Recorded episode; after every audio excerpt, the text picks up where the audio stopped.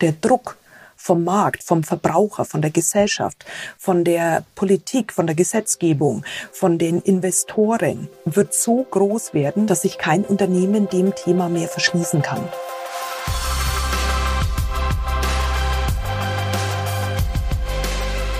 Willkommen zu den IT-Komplizen, der Podcast von Comstore mit Experten für euer erfolgreiches Cisco-Geschäft. Wir machen mit euch gemeinsame Cisco-Sache. Hallo und herzlich willkommen zum Podcast der Firma Comstore, die IT-Komplizen. In einer neuen Folge darf ich wieder jemanden von Cisco begrüßen, und zwar die Jutta Gräfensteiner. Hallo Jutta. Hallo Peter, freue mich sehr, heute dabei zu sein.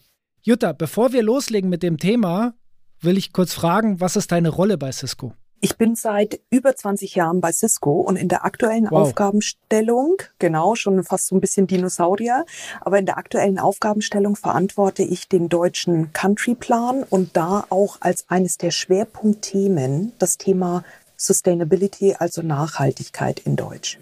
Das ist auch genau das Thema des heutigen Podcasts. Die erste Frage, die ich mir natürlich stelle, ich bin auch seit längerer Zeit im Cisco-Channel unterwegs, sind zwar nicht 20 Jahre, aber immerhin 10, und stelle mir natürlich die Frage, was versteht ein Unternehmen wie Cisco unter Nachhaltigkeit? Oder wie sieht die Nachhaltigkeitsstrategie aus? Okay, zwei Fragen in einer. Ich gebe dir erstmal das große Bild. Also was bedeutet Nachhaltigkeit ähm, bei Cisco? Also es umfasst ganz, ganz viele Aspekte. Das geht los bei Arbeitnehmerrechte innerhalb der Lieferkette. Das geht über Giving Back, soziale Verantwortung, die wir als Unternehmen nehmen. Das geht aber auch um Mitarbeiter, also Wellbeing, also mit äh, Wohlempfinden der Mitarbeiter, also Arbeitsplatzatmosphäre. Es geht auch hin zu Cybersecurity-Aspekten bis hin also ganz, ganz viele Themen bis hin zum Thema Green IT. Und in Deutschland verstehen wir ja, also in, der, in unserem also europäischen Umfeld verstehen wir eben Nachhaltigkeit immer hauptsächlich als Green IT, Green Aspekte. In der Tat ist aber Nachhaltigkeit ein ganz, ganz großes Spektrum.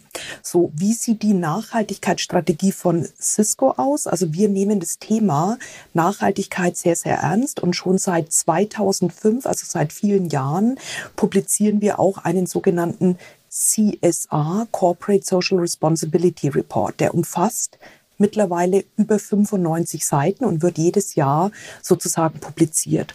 Und eines der Kernanker, also der Kernpunkte da drinnen, nämlich unter dem Aspekt von Green IT, hat Cisco letztes Jahr im September 2021 unser Net Zero Goal sozusagen erneuert und abgedatet. Und wir committen oder verpflichten uns als Cisco weltweit bis 2040 auf Net Zero Emissions zu kommen über alle drei Scopes. Mhm. Ja. Und ein kleines Teil, Sie vielleicht noch ergänzen dazu. Ähm, wir wollen sozusagen bis 2025 die unsere Emissionen um 90 Prozent reduzieren im Scope 1 und 2, also sozusagen als, eine, als ein kleiner Teilbereich darunter. Magst du äh, für die Hörer noch mal kurz diese Scopes bezeichnen, also oder beschreiben, mhm. was eins bis drei bedeutet? Mhm. Also ganz wichtige Frage. Ähm, und also das sollte man immer hinterfragen, wenn ein Unternehmen also ihren, also seine Net Zero Goals bekannt gibt. Also wirklich ganz, ganz vereinfacht dargestellt oder ausgedrückt. Scope 1 und 2 sind die einfachen Themen, äh, wie zum Beispiel die firmeneigene Gebäude oder Fuhrpark, die ein Unternehmen besitzt. Und also Scope 1 und Scope 2 ist sozusagen die Energieversorgung dieser Gebäude und Gerätschaften. Also wirklich simplifiziert dargestellt. Scope 3 ist wirklich also sehr, sehr umfangreich und umfasst zum Beispiel auch bei Cisco über, also weit über 90 Prozent unserer Emissionen. Und da geht es um die komplette Supply Chain. Also bei uns um die Entwicklung, die Fertigung, den Transport, die Veredelung und auch den Einsatz und der Betrieb unserer Produkte bei unseren Kunden. Also das ist Scope 3 und da könnt ihr euch vorstellen, also als IT-Unternehmen ist das natürlich eines der großen Themen und Blöcke und deswegen auch unser Net Zero Ziel bis 2040 über alle drei Scopes zu erreichen. Also das ist schon ambitioniert. Als Softwarehersteller mit einem großen Anteil an Hardwareprodukten, man beachte die Formulierung, mhm. ähm, ist, habt ihr natürlich im im Produktionsbereich, also von dir definiert Scope 3, mhm. das größte Einsparpotenzial. Ist das richtig? Korrekt, absolut. Also wie gesagt, über, über sogar 95 Prozent, über 95 Prozent unserer Emissionen entstehen genau im Scope 3. Und was sind da Maßnahmen, mit denen man die Nachhaltigkeit fördern kann? Auch, wie gesagt, vereinfacht dargestellt. Jeder Interessent kann sich die klare Definition der drei Scopes im Internet eben angucken. Die sind standardisiert. Mhm. Einfach mhm. ausgedrückt, es geht um die Entwicklung, Fertigung, den Transport, den Einsatz und die Wiederverwertung unserer Produkte sozusagen. Also im Prinzip beginnt es schon ganz am Anfang bei der Produktentwicklung. Cisco hat sich committed, unsere Produkte und Verpackungen bis 2025 komplett nach Circular Economy Standards zu entwickeln und zu designen. Denn heute mhm. schon, wenn wir ein Produkt nach diesen Prinzipien entwickeln, also ist es natürlich nach Ende der Lebens Laufzeit dieses Produktes wesentlich einfacher, das Produkt in seine Einzelteile zu zersetzen und dem, also der Wiederverwendung zuzuführen. Das machen wir als Cisco. Aktuell zum Beispiel laufen Trainings für alle Produktentwickler weltweit bei Cisco, um sich nach den Circular Economy Standards sozusagen also fit zu machen, dass jedes neue Produkt, was entwickelt wird, also sozusagen direkt auch also in diese Richtung geht. Aber auch ähm, als Beispiel die Wiederverwendung, nehmen wir das einfach mal äh, rausgegriffen, wenn ein Produkt am Ende des Lebenszyklus angekommen ist. Stand heute ist es so, dass viele Unternehmen die Produkte einfach verschrotten. Mhm. Ja, die kommen in den Schredder. Cisco bietet bereits seit 2018 oder 2019 an, dass wir alle Produkte kostenlos für den Endkunden zurücknehmen und eben dieser Wiederverwertung zuführen. Am Beispiel von Europa, alle Produkte gehen nach Eindhoven, also nach Holland in eine Fabrik und dort werden sie nach klar definierten Standards auseinandergenommen und so weit wie möglich eben wiederverwertet. Mhm. Aktuell ist es so, dass ich glaube, über 97,4 Prozent, also knapp, also fast 100 Prozent aller Einzelteile eines Produktes wiederverwertet werden. Ja, und das wollen wir natürlich auf 100 Prozent bringen. Manche Kleinteile eines Produkts äh, sind aber eben auch dann irgendwann mal am Ende und müssen entsorgt werden. Aber das ist die große Zielsetzung. Und hier kann, können IT-Unternehmen wie Cisco und auch unsere Mitbewerber und Partner natürlich also maßgeblich eine Veränderung herbeiführen, dass Produkte und die Rohstoffe in den Produkten so weit wie möglich wiederverwendet werden wenn es bei Ende des Produktlebenszyklus oder um genauer zu sein, Ende bei der Produkteinsatzzeit dazu kommt, dass Ware an euch zurückgegeben wird, also Produkte an euch zurückgeführt werden, gibt es ja nicht nur die Variante, sie werden zerlegt in ihre Einzelteile und neu aufbereitet, sondern ihr habt ja auch einen sehr großen Bereich, der sich um die Weitervermarktung gebrauchter Produkte kümmert, also das Absolut. sogenannte Refurbished-Programm. Das ist auch ein relevanter Bestandteil, oder? Es muss ja nicht jede Komponente dann direkt zerlegt werden. Absolut, du triffst den Nagel auf den Kopf, natürlich genauso wie ich uns allen geläufig, also ein Gebrauchtwagen zu kaufen. Mhm. Ja, den kaufst du heute ja auch mit Garantie, also Gebrauchtwagengarantie auch beim Händler.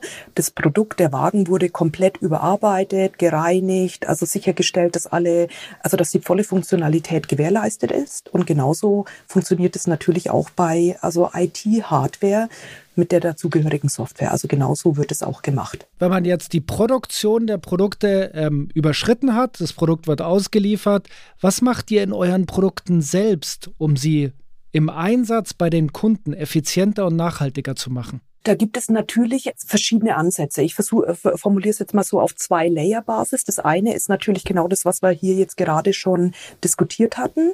Das heißt, wir versuchen, unsere Produkte so energieeffizient wie möglich zu entwickeln. Mhm. Ja, ich gebe einfach mal ein Beispiel. Wir haben äh, zum Beispiel ähm, eine, eine Router-Serie neu entwickelt auf Basis eines neuen Chips, was zur Folge hatte, dass äh, die Produkte, also diese komplette Serie, bis zu 26 Mal höhere, eine höhere Energieeffizienz hat mhm. als die Serie, die im Vorgängermodell sozusagen gegeben war. Und das innerhalb von fünf, sechs Jahren wurde sozusagen also 26 Mal Energie eingespart. Das ist auf Produktbasis. Und das ist natürlich die einfachste Variante, um ein Unternehmen energieeffizienter zu machen. Also tausche mhm. Produkt A gegen Produkt B und spare mir Energie ein. Ja? Mhm. Und äh, das erfordert natürlich Investitionen von einem Hersteller wie Cisco in Forschung und Entwicklung, von solchen, also Innovationen wie dieser Chip, der Silicon One, den, der, der manchen vielleicht geläufig ist, der genau diese Innovation ermöglicht hat. Da kann man dann auch nochmal reintauchen. Die andere Variante B ist natürlich dann die größere Geschichte, wenn es um Lösungen geht. Also größere Digitalisierungslösungen. Und ich nenne nur das klassische Beispiel, was vielleicht, also hoffentlich jeder hier oder da schon mal erlebt hat, das ganze Thema von Smart Building. Das heißt, ein Gebäude wird so effizient durch Digitalisierung ausgesteuert, dass der Energieverbrauch so weit wie möglich reduziert wird. Das heißt, Räume werden nur beleuchtet, klimatisiert, geheizt, belüftet, wenn die Räume auch wirklich genutzt sind oder übers Wochenende wird sozusagen also die Energie komplett runtergefahren und, und, und. Also ein Gebäude so intelligent wie möglich zu machen. Gleiches gibt es auch bei einer intelligenten Logistikaussteuerung. Das heißt, einen Fuhrpark so effizient auszusteuern, damit natürlich so wenig wie möglich, also Benzin in dem Fall äh, verwendet wird oder eben auch Fertigungshallen oder Fertigungsprozesse so effizient wie möglich durch Digitalisierung auszusteuern, dass eine höhere Effizienz entsteht und dadurch weniger Energie auch verbraucht wird. Also das sind äh, und da ist natürlich auch also IT, Hardware und Software maßgeblich um also diese Digitalisierungslösungen zu ermöglichen. Also das eine Produktbasis, das andere eben auf Lösungsbasis und darüber liegen sozusagen Programme wie das eine, äh, was wir gerade schon so diskutiert hatten, also das Take-Back-Programm, also das heißt mhm. Altprodukte auch zurückzunehmen oder eben auch Green Pay, also Finanzierungsprogramme, die Cisco anbietet, wo wir sagen, wenn eine nachhaltige Lösung eben von dem Kunden gekauft wird, gibt es natürlich auch also attraktive Finanzierungsmodelle. Die Frage, die sich mir noch stellt, ist, du hast über Software- bzw. Digitalisierungslösungen gesprochen, wie zum Beispiel Smart Building oder Smart Factory, auch äh, Transportation, also Logistik. Mhm. Ähm, wie kann sich jemand, der in diesem in dieser Branche tätig ist oder vielleicht ein Partner, der sich auf diese Branche fokussiert, ein bisschen mehr der Lösung annähern? Gibt es da zum Beispiel Referenzstories oder Referenzdesigns? Wie kann man sich der, der Sache annähern? Also ähm, natürlich, also am Ende des Tages, wenn ein Partner oder ein Unternehmen in einem bestimmten Bereich, in einer Branche, in einem also Lösungsumfeld aktiv sein will, dann geht es natürlich immer erstmal um eigene Kompetenz. Ja, und mhm. für jedes der Themen gibt's natürlich also ähm, Case Studies, die wirklich überall zu finden sind und auch auf unserer Webseite. Am Ende des Tages geht es wirklich darum, entsprechende Manpower zur Verfügung zu stellen, Kompetenz aufzubauen, um dann wirklich kundenspezifisch also Lösungen anbieten zu können. Ich hatte, also ich glaube vor sechs oder sieben Jahren damals schon bei Cisco auf dem Partner Summit, weil wir vorhin auch schon zu Partnern kurz geteased hatten, auch schon gesagt, also Digitalisierung gibt es nicht out of the box. Das ist keine mhm. Plug-and-Play-Herangehensweise, sondern jede, jedes, jedes Kundenbedürfnis, jede Kundensituation ist sehr, sehr spezifisch und bedarf wirklich den sehr, sehr, also den ganz individuellen Angang. Und hängt natürlich dann am Ende des Tages auch von dem Partnerunternehmen ab. Also spielt der Partner international? Kann er, ähm, können Kompetenzen international, virtuell sozusagen hinzugefügt werden? Oder wenn ein, ein, Partner rein national, also in Deutschland eben aufgestellt ist, müssen die Mitarbeiter, muss es müssen die eigenen Mitarbeiter sich updaten und Kompetenzen aufbauen oder geht es gegebenenfalls auch durch wiederum durch Partnerschaften? Denn es gibt ja für jede Branche gibt es Unternehmen, die sich spezialisiert haben auf mhm. das Thema Smart Building oder auf dem, ne, mhm. weil wir es jetzt, ne, nehmen wir dies nochmal, oder eben auch Factories, also Manufacturing oder Transport. Also gibt es Consulting-Unternehmen oder auch Softwareanbieter, die sich genau für diese einzelnen Themen spezialisiert haben. Und da gilt es natürlich auch für klassische IT-Partner zu partnern, also ein Ökosystem aufzubauen, um Kundenbedürfnisse sehr, sehr zielgerichtet eben auch adressieren zu können. Für Interessenten ist es meistens interessant, sich an anderen Unternehmen zu orientieren, um einen ersten Blick auf die Thematik zu haben, um sich die Entscheidung für sich selber zu treffen, ob man den Weg beschreiten will und wenn ja, wie man ihn beschreitet. Und da ist zum Nachbarn oder zum Mitbewerber oder zu einem Branchenpartner zu gucken halt immer ein relativ einfacher Weg. Daher die Frage. Es gibt wirklich ganz, ganz vieles an, an Case Studies, die bei uns auf der Webseite zu finden sind. Und mhm. es hängt wirklich also von dem Thema ab. Ne? Ich könnte jetzt einen Case mhm. bringen von einem also Wasserversorgungsunternehmen Irish Water oder eben auch von der Deutschen Telekom, die ihr Netzwerk, also ihren Backbone abgedatet haben. Also es hängt wirklich daran, also nach welchem Case sucht man. Es gibt zig Cases auch bei Cisco, wo jeder gerne eben auch reingucken kann. Na super, das ist ja perfekt als erster Schritt. Jetzt hast du gerade ähm, ein Kundenbeispiel genannt, wo auch der Backbone ersetzt wurde. Sie, ihr habt ja, und du hast es vorher selber gesagt, mit einem eigens entwickelten Chip die Router-Serie deutlich optimieren können. Nicht nur was die Leistung angeht, sondern viel mehr, was den Stromverbrauch angeht. Ja. Ähm, ja. Kannst du da vielleicht noch ein Wort zu dem Silicon One-Chip sagen und, und was man eigentlich damit erreichen will? Ja, absolut. Also der Silicon One ist sozusagen ein kleiner Chip. Der ist, ich, ich, ich müsste jetzt lügen, aber ich würde jetzt mal sagen, fünf mal fünf Zentimeter groß, circa. Mhm. Ja. Und äh, der wurde 2019 gelauncht und ist wirklich eine, also ganz, ganz massive Produktinnovation damals gewesen. Der Chip umfa also fast über 2300 Einzelelemente zusammen auf dieser kleinen Fläche und stellt die Basis dar für die Entwicklung zum Beispiel der besagten 8000er Router Series. Mhm. Die Konsequenz dieser Produktinnovation ist es, dass die Router als Beispiel bis zu 96 Prozent weniger Strom verbrauchen bei einer gleichzeitigen Leistungssteigerung von 35 Prozent mehr Bandbreite. Ja. Mhm. Ergänzend dazu muss man eben aber auch sagen, weil das, also der, der, diese Elemente auf dieser kleine Fläche zusammengefasst wurden, ergibt sich daraus auch eine über 62-fache Reduzierung des Versandgewichts und über 200-fache Reduzierung des Versandvolumens. Und jetzt stellt man sich das mal in der Umsetzung dann vor. Also Transport natürlich, also man hat wen wesentlich weniger Masse, die zu transportieren ist von der mhm. Factory hin zu Partnern hin zum Kunden, als auch der Einsatz natürlich im Backbone in den Rechenzentren. Und natürlich, also der Stromverbrauch ist natürlich eben also maßgeblich. Und gucken wir mal auf die aktuelle geopolitische Situation, also Energiekrise. Also das ist natürlich ein monetärer Faktor neben all den anderen Aspekten, Lagerfläche, Transportfläche, also Rackfläche ähm, und so weiter und so fort. Jetzt hast du super beschrieben, wie ähm, Cisco an welchen Stellschrauben man drehen kann, um ähm, die Social Responsibility oder die Nachhaltigkeit oder ähm, diese Themen anzugehen. Jetzt ist ja euer Geschäft aufgebaut auf der Zusammenarbeit mit Partnern.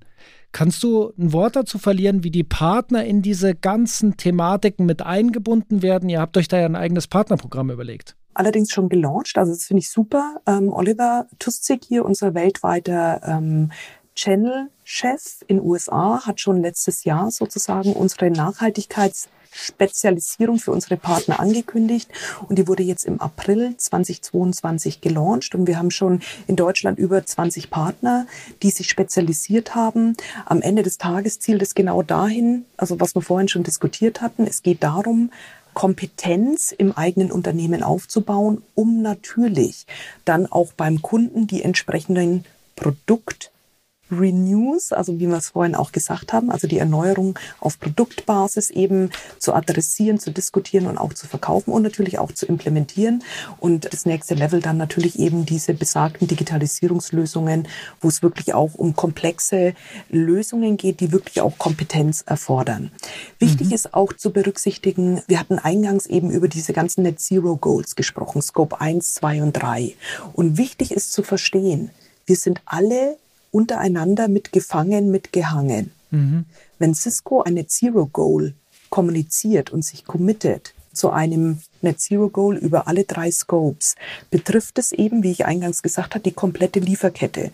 Und da sind uns, unsere Kunden mit abgebildet als auch unsere Partner und vice versa. Also wenn eine Telekom oder eine Bechtle oder eine Computer Center oder eine Comstore sagen, okay, wir geben auch unser Net Zero Ziel bekannt und ähm, ziehen es auch über alle drei Scopes, dann ist Cisco hier mit involviert, weil ihr vertreibt unsere Produkte und ihr implementiert sie auch bei unseren Kunden. Das heißt, auch wenn unsere Kunden Heute Morgen war ich zum Beispiel bei Adidas auf der Panel-Diskussion zum Thema Nachhaltigkeit in Nürnberg in Fürth.